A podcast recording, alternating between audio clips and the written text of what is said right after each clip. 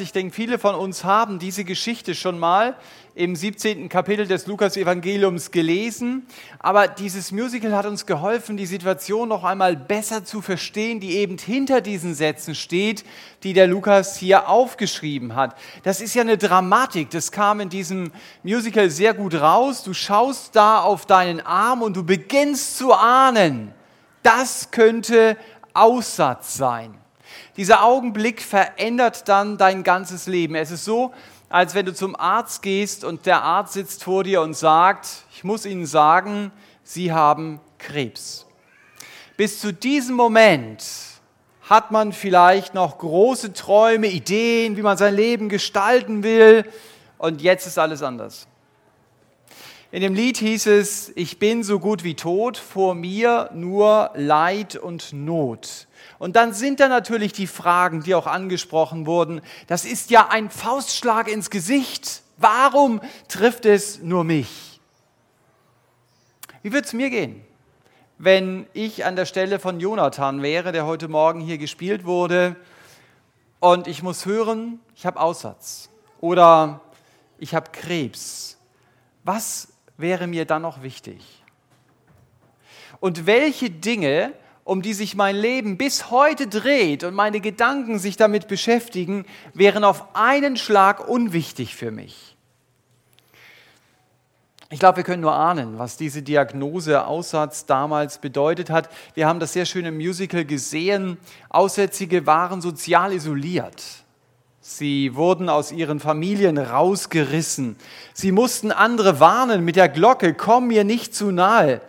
Sie hatten das gute Leben hinter sich und sie hatten den Tod vor sich. Das ist die Situation unserer zehn Aussätzigen, von denen der Bibeltext berichtet. Und wir wollen den jetzt zunächst einmal lesen, damit wir den Text zum Musical vor Augen haben. Hinter mir auf der Wand wird er jetzt hier sichtbar.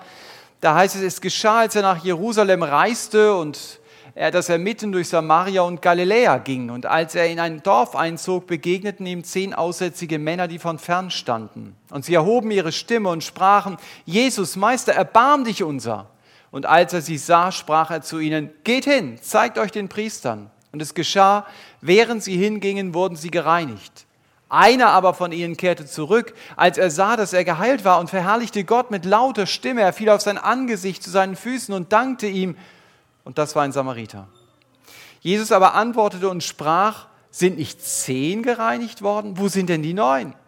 Haben sich sonst keine gefunden, die zurückkehrten, um Gott Ehre zu geben, außer diesem Fremdling? Und er sprach zu ihm, steh auf und geh, dein Glaube hat dich gerettet. Wir haben das gesehen, unsere zehn Freunde, die machen sich also auf dem Weg zu Jesus, denn sie hatten mitbekommen, Jesus war auf dem Weg nach Jerusalem und deswegen konnten sie sich ausrechnen, er wird auch durch unser Dorf kommen. Und dann sehen sie Jesus auf Rufnähe. Näher durften sie sowieso nicht rankommen. Und sie nutzen ihre Chance, das haben wir gehört. Sie sagen, Jesus, Meister, erbarm dich unser. Und sie erwarten von Jesus eben diese Hilfe. Das zeigt, schwierige Situationen können auch für uns eine Chance sein. Wir haben das im Musical gehört, ich will die Hoffnung nie verlieren und im Glauben Schritte gehen. Und der wichtigste Schritt ist, ich komme mit meiner Not zu Jesus. Ich rechne damit, er kann mir helfen. Was ist die Not, die mich im Moment am meisten beschäftigt und vielleicht kaum schlafen lässt? Ich bin mir sicher, du hast schon viel ausprobiert, damit die Situation besser wird. Und manches hat vielleicht auch geholfen. Aber warst du mit deiner Not schon bei Jesus? Unser Problem ist, wir erinnern uns an Jesus, wenn wir selbst keine Idee mehr haben, wie wir die Situation lösen könnten. Das ist echt schade. Es ist besser, gleich zu Jesus zu kommen, anstatt eigene Lösungen zu suchen. Das kann ich natürlich nicht so sichtbar wie die Aussätzigen. Die standen da und die haben Jesus gesehen. Jesus kommt ja nicht mehr körperlich an meiner Straße vorbei, aber ich habe es viel besser. Ich kann jederzeit mit Jesus reden. Er ist von den Toten auferstanden und lebt. Das ist kein Märchen, das ist wahr. Und deshalb hört Jesus auch mein Gebet. Die Aussätzigen hier rufen ja, Jesus erbarm dich unser, hilf uns. Und Jesus hört sie. Er spricht mit ihnen. Das ist einzigartig an dem Gott, von dem die Bibel sagt, Gott redet mit mir, nicht akustisch, aber vor allen Dingen durch sein Wort. Das heißt, ich lese die Bibel und ich merke, das ist Gottes Reden in meine Situation. Oder ich bekomme Gedanken in meinen Kopf und ich weiß, diese Gedanken, die sind jetzt nicht von mir, sondern Gott redet hier in mein Leben hinein. Jesus selbst sagt, meine Schafe hören meine Stimme und sie folgen mir. Das bedeutet, es gibt viele Stimmen in dieser Welt. Aber es ist wichtig, dass ich mich an die Stimme von Jesus gewöhne. Das tue ich, indem ich zum Beispiel regelmäßig die Bibel lese und dann aus dem Stimmengewirr dieser Welt heraus seine Stimme höre. Die Reaktion von Jesus, die wir in diesem Musical gesehen haben, die ist nicht spektakulär. Er sagt dann, geht doch hin und dann zeigt euch doch den Priestern. Die hätten vielleicht was ganz anderes erwartet, die Aussätzigen, weil sie ja von den Wundern gehört haben, die Jesus getan hat. Wie er zu einem Dorf ging, nach Nain, das war ein kleines Dorf, einen Toten anfasste und der wurde wieder lebendig. Oder wie Jesus Fieber vertrieben hat von einer Schwiegermutter des Petrus oder wie Menschen von irgendwelchen Mächten belegt waren, der spricht zu ihnen und sie sind frei. Hier sagt Jesus nur, dann geh doch zu den Priestern. Das ist nicht medienwirksam. Das ist so, geh mit deinem Aussatz doch zum Arzt und du wirst ohne Aussatz bei dem Arzt ankommen. Das ist schwer vorstellbar das klingt eher nach, ich habe keine Lust, mich mit euch zu beschäftigen und möchte euch möglichst schnell loswerden. Im Musical haben die Kinder diesen Konflikt sehr gut dargestellt. Sollen wir auf diese einfache Anweisung von Jesus Christus eingehen? Das ist doch gar nicht spektakulär. Vor allen Dingen im Alten Testament wird Aussatz immer wieder mit Sünde verglichen, also mit meiner Trennung von Gott. Und so wie Aussatz damals Menschen von der Gesellschaft isoliert hat, so isoliert mich meine auf mich selbst bezogene Haltung, die wie Aussatz ist, mich auch von Gott. Also Sünde heißt, ich bin mein eigener Lebenschef und Gott darf nicht in mein Leben hineinreden. Gott kommt nicht wirklich in meinem Alltag vor. Und Aussatz habe ich an diesem Ausschlag erkannt. Das kam auch sehr gut rüber. Und so erkenne ich meine gegen Gott gerichtete Lebenshaltung an meinem Egoismus, an meiner Lustorientiertheit, meinem Neid und meiner Einstellung, mein Leben und mein Erfolg. Das sind absolut das Wichtigste in meinem Leben. Und so wie Aussatz zum Tod führt, so bringt Sünde mich schlussendlich um bringt mich hinein in eine Ewigkeit ohne Gott. Die Bibel nennt das sogar Hölle. Aber das muss nicht mein Schicksal sein. Deshalb redet Jesus so oft von der Hölle, weil er nicht möchte, dass ich dort lande. Um von meinem Sündenaussatz gereinigt zu werden, der mich in die Hölle bringt, muss ich, wie die Aussätzigen hier, auch nichts Spektakuläres tun. Das Spektakuläre, das hat Jesus getan. Er ist an einem Kreuz für mich gestorben. Er nahm meine Schuld auf sich. Und das, was ich jetzt tun muss, ist, dass ich zu Jesus im Gebet komme, dass ich ihm sage, Jesus, ich bin ein Sünder, ich habe es verdient, die Ewigkeit von dir getrennt zu verbringen. Bitte vergib mir meine Schuld. Und dass ich dann sage, wie der eine Aussätzige, danke, dass du meine Strafe getragen hast und dass du ab heute der Herr in meinem Leben sein willst, dir will ich jetzt gehorchen. So unspektakulär will Gott meine Schuld vergeben. Gott will, ich soll meine Lebensrichtung und Ausrichtung von ihm ändern lassen. Natürlich gehört zu dieser Umkehr zu Gott auch dazu, ich bringe meine Schuld vor Menschen in Ordnung. Wenn ich jemanden betrogen, belogen habe, Dinge gestohlen habe. Aber ich muss zunächst einmal den Schlüssel meines Lebenshauses Jesus übergeben und damit deutlich machen, Herr Jesus, mein Lebenshaus, das gehört ab heute dir. Du hast das Sagen, du bist der Hausherr, du kannst bestimmen, was in diesem Lebenshaus gemacht wird. Und natürlich wird Jesus mir helfen, mein Lebenshaus aufzuräumen. Er wird mich auch an die dunklen Ecken führen, die ich bis jetzt verdrängt habe. Aber der erste Schritt ist, das Haus muss ihm gehören. Und Jesus sagt jetzt zu diesen Aussätzigen, geht zu den Priestern. Zu dir sagt er vielleicht, geh zu einem Christen, der mit Jesus lebt. Oder geh nach dem Gottesdienst auf einen Mitarbeiter hier im Gebetsdienst zu, der hier vorne steht, an dem Schild erkennbar ist, ich bete gerne mit Ihnen.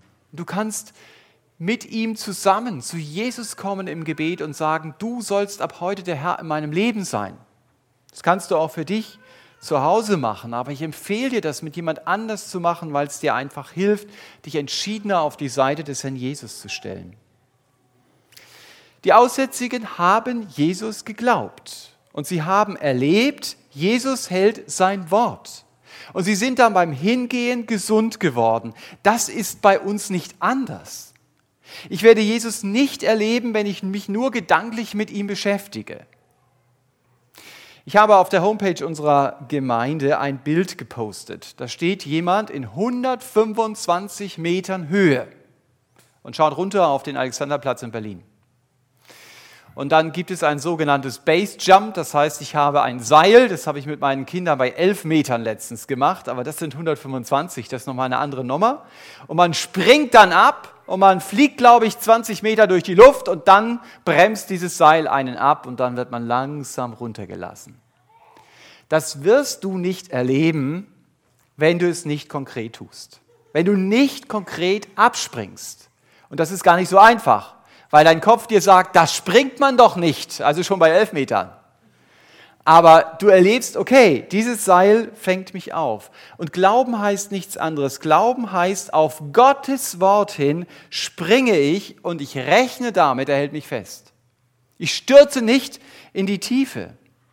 Also sprich mit Gott im Gebet über deine Sünde. Das kannst du, weil Jesus für deine Sünde starb. Und deshalb muss ich Sünde nicht länger verdrängen. Ich darf sie zu Jesus bringen. Ich kann mir gut vorstellen, als die Aussätzigen hier zum Priester kamen, dass die Szene ungefähr so auch in Wirklichkeit war. Die waren unter Spannung. Die haben gemerkt auf dem Weg zum Priester, hey, mein Aussatz, der verschwindet langsam von meinem Körper. Aber bin ich wirklich rein? Das ist wie so bei einer Krebsnachuntersuchung. Also, wo ich es mitbekommen habe, da waren Patienten immer unter Spannung.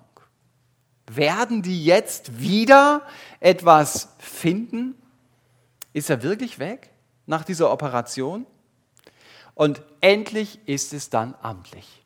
Auch bei Ihnen. Der Aussatz ist wirklich weg. Die Aussätzigen sind gesund. Ich glaube, wir können uns diesen Jubel kaum vorstellen. Und das könnte das Ende der Geschichte sein. Es würde keinem auffallen, wenn hier die Geschichte zu Ende wäre, würde man sagen, super, Jesus hat Aussätzige geheilt. Aber das Entscheidende ist, die Geschichte ist hier nicht zu Ende. Das Entscheidende kommt jetzt. Nur einer kommt auf die Idee, ich gehe zu Jesus zurück und ich sage ihm Danke. Und er macht es. Er kommt tatsächlich zu Jesus. Das heißt, er muss Jesus ja gesucht haben. Jesus ist ja nicht stehen geblieben da die ganze Zeit. Auch die anderen Aussätzigen sind gesund geworden. Aber das Einzige, was sie im Musical sagen, ist, sagt Jesus ein herzliches Dankeschön von mir und grüß ihn von uns. Das ist alles. Jesus gibt mir die Hoffnung wieder. Er rettet mich vor einer schrecklichen Zukunft und ich lebe weiter wie bisher. Das ist das Drama, in dem Christen leben können. Dann sehe ich Jesus nur als Erfüllungsgehilfe meines Glückes, als den, der mir das gibt, was ich will, damit es mir auf dieser Erde hier gut geht. Und wenn uns Jesus nicht das gibt, was wir wollen, dann sind wir oft beleidigt. Und wenn er es uns gibt, dann verbrauchen wir es für uns. Unsere Gesundheit, unser Geld, unsere Wohnung, unsere Bildung, unsere freie Zeit und vieles andere. Hauptsache, es ist meins.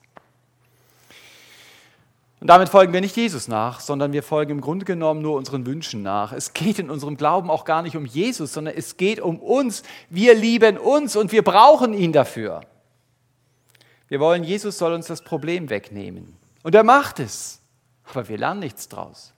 Wir wachsen geistlich nicht. Echt schade. Gott lässt doch Probleme in unserem Leben nicht zu, damit wir an diesen Praxislektionen einfach so vorbeigehen, sondern damit wir gerade an diesen Praxislektionen lernen und geistlich wachsen. Es ist schade, wenn wir das verpassen. Es ist gerade der Samariter, den die Juden hier verachtet haben, der Jesus, der vor Jesus zu Boden fällt, zu seinen Füßen fällt und ihm dankt. Und wir lesen das in Vers 15. Er verherrlichte Gott mit lauter Stimme. Also das heißt, das konnten alle hören.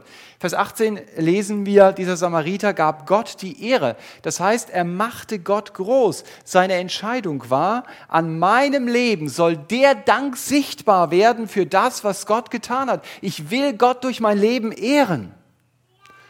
Das ist das Ziel, für das es sich zu leben lohnt. Der Samariter, der hatte was Entscheidendes gelernt. Er lebte eben nicht mehr so oberflächlich wie bisher. Seine Frage, die ihn beschäftigt hat, war, ehre ich mit dieser Lebenssituation, in der ich jetzt stehe, Gott? Das ist eine gute Frage. Wie kann ich zum Beispiel mit diesem Konflikt Gott ehren? Wie kann ich Gott mit meinem Geld ehren? Oder auch mit meinem Nicht-Geld ehren? Ähm, wie kann ich mit meiner Dienstbereitschaft Gott ehren? Ehre ich Gott mit den Filmen, die ich schaue? Ehre ich Gott, wie ich mit meiner Zeit umgehe?